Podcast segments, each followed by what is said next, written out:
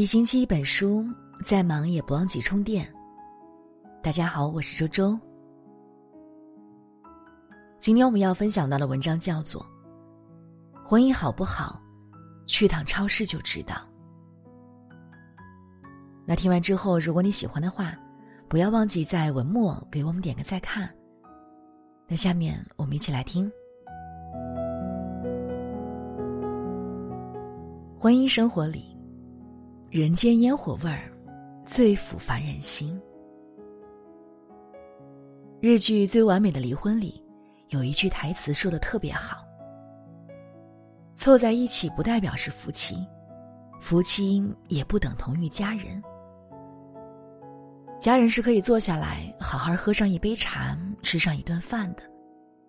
只有为了喝上那杯茶，吃上那顿饭去共同努力，才能成为密不可分的家人。两个人感情如何？”超市比教堂更清楚。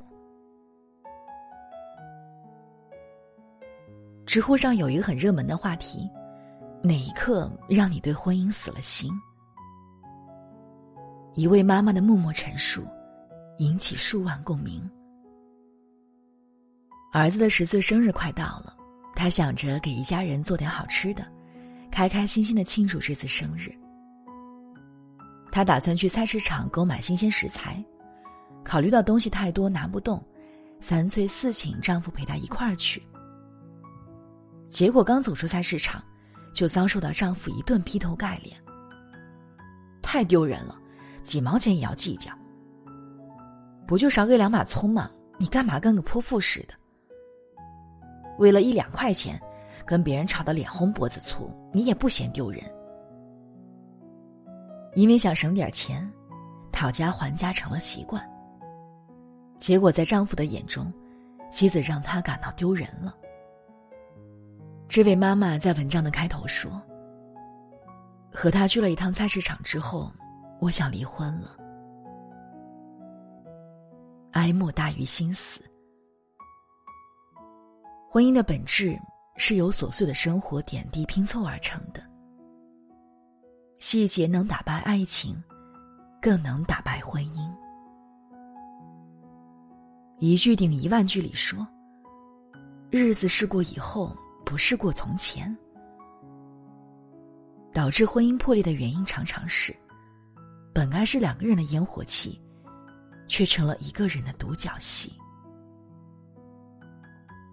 前段时间有个新闻火了，疫情期间超市里买菜的都是男同志。这些男同志，有的手持清单挑选食材，有的在打电话询问，老抽和生抽有什么区别？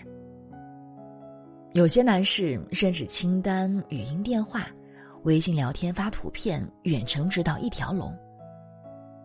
从他们笨拙的举动上不难看出，男士们几乎平时都是甩手掌柜。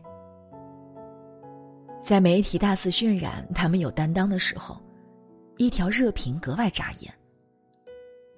疫情的病毒，专家指导；婚姻里的病，超市指导。报道里，还有另外一群男士。他们一边看价格，一边挑品质，就能决定这把青菜要不要放进手推车。老练的样子，看得出平时没少买菜。爱逛超市的男人，他们更懂生活，实在魅力极了。真正的担当，不是疫情之下去买菜，而是疫情之后，仍然和妻子一起逛超市。超市与菜市场，比教堂与医院更能折射出婚姻生活的点点滴滴。三毛曾写道：“我一向对做家事十分痛恨，但对煮菜却是十分有兴趣。几只洋葱，几片肉，一炒便出一个菜来。”我很欣赏这种艺术。一个人是采购，两个人是生活。影帝刘青云是出了名的爱逛菜市场，屡次被人在菜市场遇见。有一次记者问他：“是不是老婆比较熟菜市场呀？”买菜市民刘先生斩钉截铁的表示：“当然不是了。”网上曾流传一组郑伊健和蒙嘉慧一起逛超市的照片，二人就像普通夫妇一样谈笑风生、条条剪剪。郑伊健曾说：“结婚后和妻子共同去做每一件小事，就是他向往的生活。没有一帆风顺的感情，只有认真经营的婚姻。”村上春树认为。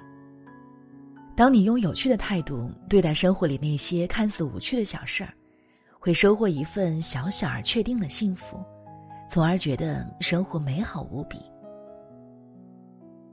幸福的婚姻大抵如此：一个纵身一跳，一个尾随其后，无怨无悔，携手大街小巷，烹饪人间烟火，乐在其中。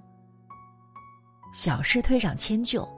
大事相互扶持，风雨同舟。